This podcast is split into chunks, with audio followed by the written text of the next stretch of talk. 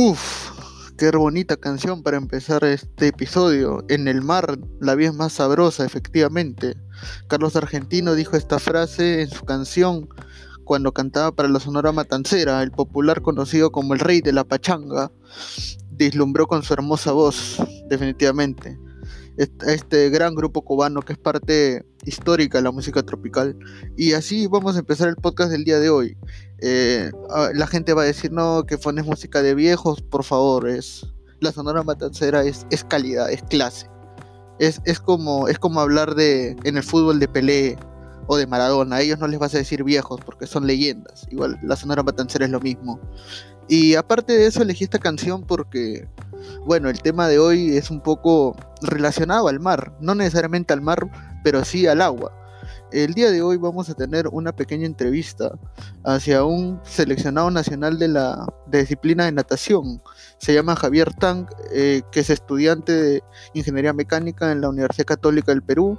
Eh, representó al país el año pasado en los Panamericanos 2019 y tengo el gustazo el gustazo de poder decir que es un conocido mío porque estudiamos en el mismo colegio y tenemos una buena relación y él humildemente aceptó una entrevista y bueno aquí vamos a presentar la entrevista completa para ustedes, nuestros queridos amables oyentes de Manchando la Pelota. Esta edición se tiene muy buenas preguntas y grandes dudas, sobre todo que serán resueltas por este gran deportista. Esto es Manchando la Pelota. ¿Aló? Aló, Javier, ¿qué tal? Buenos días, te habla Gabriel. ¿Qué tal? Hola, Gabriel, ¿qué tal? ¿Cómo estás? Bien, eh, espero que estés ahí tranquilo en la cuarentena y que tu familia esté bien también. Eh, ah, igualmente. El, momento por el que, el motivo por el cual me comuniqué contigo es porque quería hacerte una pequeña entrevista, cortita nada más, para saber este un poco sobre la natación en el Perú, ¿no? Tú que eres un representante, bueno, para los que no sepan, este, Javier es un compañero de mi colegio, eh, de una promoción mayor, que desde, desde, creo que desde los 12 años ya vienes representando al Perú, ¿no? Con natación. Desde que eras bien niño, ¿no, Javier? Sí, o sea, inicialmente yo empecé natación hasta más joven, este, más o menos a los 5 o 6 años, pero de manera recreativa, ¿no? Porque lo que pasa es que yo me paraba enfermando un montón y el médico eh, le recomendó este a, mis padres que me metan en la natación para que pueda mejorar porque me paraba enfermando, me paraba dando resfríos, alergias, esas cosas. Entonces así empecé, pero ya, claro, a los 8, 10 años más o menos ya comencé a meterme en lo que es la natación competitiva, ¿no? y ya de ahí le daba para adelante eh, entrenando y ya puede participar con la selección representando al país. Claro, sí. Eh, eh, para ti fue difícil este, ganarte un puesto en, el, en la natación, porque, bueno, mm, hay que ser sinceros, ¿no? En, lo que viene a ser el deporte nacional, la mayoría de gente habla del fútbol y del vóley a lo mucho. en la natación, ¿crees que te has sabido ganar un nombre a través del tiempo? Claro, o sea, eh, yo, yo, yo creo bastante que, a veces el, esfuerzo o la práctica puede superar al puede llegar a superar el talento. O sea no te sirve nada tener talento nada más si no entrenas si no le si no eres constante no o sea yo te digo al inicio me costaba un montón. Al inicio cuando tenía ocho nueve años o sea eh, al inicio me costaba bastante eh, por ejemplo una, una medalla y a, pesar de, o sea, no era de los mejores, a eso me refiero. Entonces ha sido una, una progresión, un crecimiento a lo largo de los años, pero no ha sido fácil, pues al inicio, este, al inicio no era, este, no era de los mejores, pero, eh, a partir de los 13 ya comencé a despegar un poco y, y ahí este siguiendo seguí entrenando, entrenando, haciendo más sesiones de entrenamiento y y bueno, pude ganarme un puesto en la selección y ya me llamaban eh, año tras año para, para competir, para, para representar, conseguían en los selectivos un, siempre un cupo para, para competir, ¿no? Pero de hecho no es, no es fácil, ¿no? es un proceso bastante constante, diría yo. Sí, claro, te entiendo. El esfuerzo, sobre todo, como en toda disciplina deportiva, el esfuerzo siempre es lo más importante. Eh, Eh, Javier, eh, ¿recuerdas así, si tienes, tú tienes una buena memoria en el colegio, me acuerdo que eras muy, muy estudioso, ¿recuerdas cuál fue tu primera medalla que ganaste a nivel individual, necesariamente en natación? ¿O cuál es la medalla que más, por así decirlo, te, que más veneras, que más te gustó ganar? A ver, la que más satisfacción me dio ganar fue allá en el año 2011, si no me equivoco. En el año 2011 eh, tuve un sudamericano, sudamericano este, escolar y, este fue en Colombia. Eh, fuimos con un grupo de, justo era mi promoción, ¿no? De los que somos de la promoción del 97. Y, y fue mi segundo sudamericano escolar y fue una experiencia muy bonita y yo recuerdo la recuerdo muy bien porque fue una carrera bien reñida ahí competí en la prueba de 100 metros 100 metros pecho y en un inicio ya estaba como que puestos puesto eh, quinto o sexto si mal no recuerdo. Entonces la veía difícil llegar a la medalla no pero pero al final por, eh, fue una competencia en altura porque fue en, en, Bogotá y y era un poco de altura, entonces algunos de los brasileños este, como que no no llegaron a sus tiempos, entonces pues yo por ahí y al final luchándola quedé tercero, ¿no? Y fue una carrera bien, bien empeñada, como que llegamos cinco o seis a la, a la misma vez. Y yo la recuerdo con mucho gusto porque porque en esa en esa competencia, o sea, la parte de los hombres fue la única medalla que pudimos traer, ¿no? Entonces valió un montón para mí. Sí, claro. Eh, cuéntame, eh, ¿cómo te sentiste? ¿Qué emoción? Sé que es imposible describir esa sensación eh, de cuando te dijeron que ibas a participar en los Panamericanos ¿no? por Perú el año pasado. ¿Cómo, cómo te sentiste tú? ¿Qué, qué, qué, si es que se puede explicar también, porque eso, eso, debe ser una sensación increíble, ¿no? ¿Y qué se sintió entrar al Coliseo, escuchar el, el himno de tu país, llevar la bandera nacional como representante, ¿no? Sí, o sea, el primero, este, bueno, en la ocasión primero te cuento cómo es el proceso, ¿no? Para, para nosotros, eh, para que nos convoquen a una selección, eh, o para que nos convoquen para un campeonato en específico.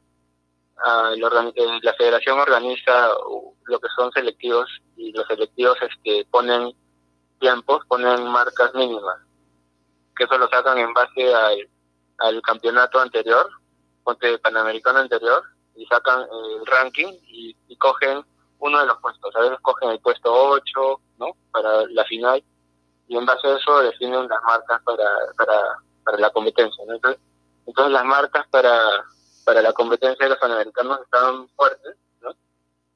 Pero al final este, hicieron unos cambios y pude entrar este, con una marca B, ya entonces este mi objetivo en, los panamericanos fue siempre eh, llegar a eso no a, llegar a la final. Eso, era el objetivo principal para mí.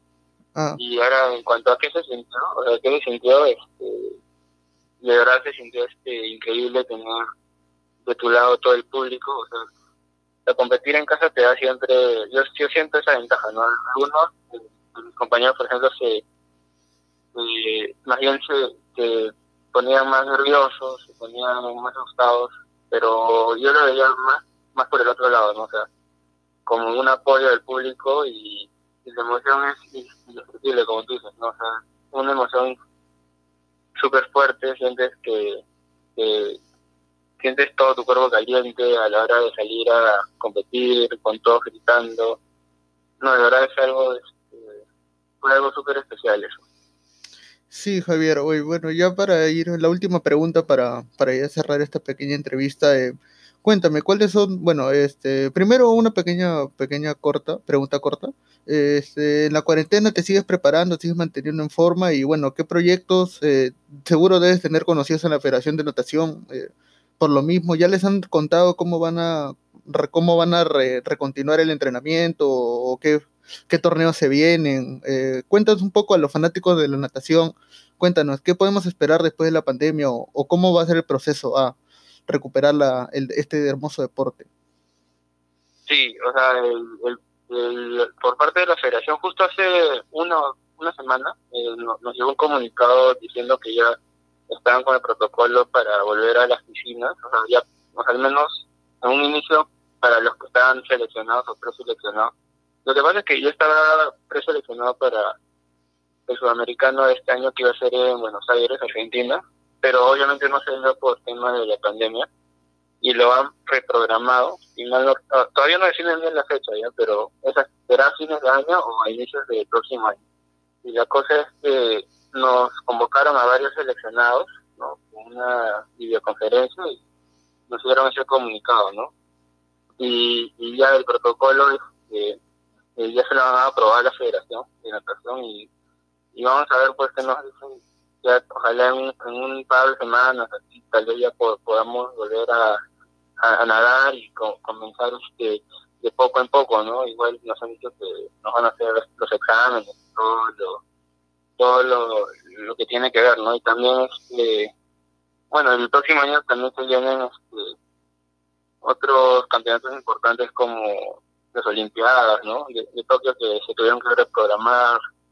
Y bueno, pero principalmente por mi lado, este, estoy eh, para el sudamericano y sí, o sea, este, entrenar en casa es un poco difícil, sobre todo ahora porque yo ya estoy este, acabando la universidad, estudiando la tesis y aparte estoy trabajando desde casa, entonces a veces hace un poco complicado. Pero yo creo que siempre hay un poco de tiempo para, para ejercitarte, como que te desestresas del trabajo, de, del estudio, entonces este así estoy tratando de entrenar y, estar al menos en forma para que cuando vuelva al agua no me choque mucho. Sí, claro. Eh, perfecto, muchas gracias. Como tú bien mencionas, algo que tenemos que rescatar es la disciplina y parece que tú la tienes muy clara y estoy seguro de que vas a seguir y muy pronto esperamos verte en una Olimpiada futuramente representando. Yo estoy seguro que va a ocurrir en algún momento. Eh, Esperemos que Javier te vaya muy bien en tu, en tu vida personal, tanto como profesional como inclusive deportista calificado. Eh, sigue cuidándote en casa y bueno, estaremos en contacto tal vez alguna otra vez que podamos este, hacer una reunión, ¿no? Tal vez para otra entrevista, para llamar más a algunos de tus compañeros también, ¿no? Sería interesante también que nos cuenten ellos sus perspectivas sus vivencias sobre esta natación. ¿Te parece bien? Sí, por supuesto. O sea, este, podemos este, estar ahí conversando y siempre es bueno, ¿no? Compartir las experiencias, compartir esto para que la gente pueda sepa un poco más de, de, lo que es, este, en este caso, el deporte, la natación, ¿no? Que a veces no, no se conoce mucho y, y es un ambiente bonito para compartir, ¿no? Entonces, sí, no, este, no te preocupes, este, estamos en contacto y más bien gracias este, por la entrevista y también muchas salud por casa. Sí, igualmente, Javier. Eh, muchas gracias este, por la entrevista. Eh, un gustazo.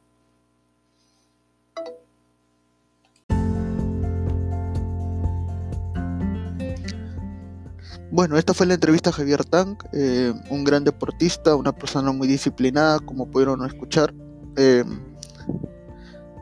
ya sé que el podcast se llama Manchando la Pelota y uno lo asociaría a fútbol, pero la natación no es un deporte que usa una pelota, pero entienden el tema que es abarcando los deportes y sobre todo en un país como el Perú en el que se exalta mucho la imagen de los deportes colectivos como el fútbol o el vóley. Em, hablar de la natación o del tenis o deportes individuales eh, creo que es un tema, una deuda pendiente de los periodistas deportivos actualmente en el Perú y creo que en este humilde podcast eh, podemos rendirle un pequeño tributo a deportistas como Javier que hace su trabajo día a día, eh, como ustedes escucharon, desde los 12 años viene representando al Perú y muy rara vez le dieron carta o le dieron pantalla en una en un programa deportivo, como él me comentó por interno también, este, solamente lo entrevistaron cuando ganó una medalla nada más en el sudamericano, pero me contó de que casi nunca hubo apoyo por parte de medios peruanos, o sea, eh, la, sección en la que él sale como medallista es una sección pequeña de un periódico, o sea, no es, no, no le dan importancia, pareciera que no le, no le prestan relevancia y sin embargo personas como Javier hay bastantes en el deporte y que se, son muy disciplinadas pero lamentablemente no son conocidas, pero estoy seguro de que la disciplina te lleva a muchas grandes cosas eh, y Javier ya lo ha demostrado porque ya viene de participar en los Panamericanos el año pasado. Y esperemos que este ejemplo se ha tomado por otros deportistas también, que no se rindan, que luchen por sus sueños y sobre todo que amen, amen lo que hagan así como yo amo hacer estos podcasts con ustedes. así que bueno, este ha sido todo por el día de hoy. Eh, ya saben, síganos en nuestras redes sociales, por Facebook en Manchano la Pelota Oficial, en Twitter arroba Manchano la Pelota y en Instagram arroba Manchano la Pelota 19. Eh, esto ha sido todo por el día de hoy. este podcast se alargó un poco, pero valió la pena porque la entrevista con Javier fue muy productiva. Así que bueno, sin más que decirles, muchas gracias y nos vemos en el siguiente episodio.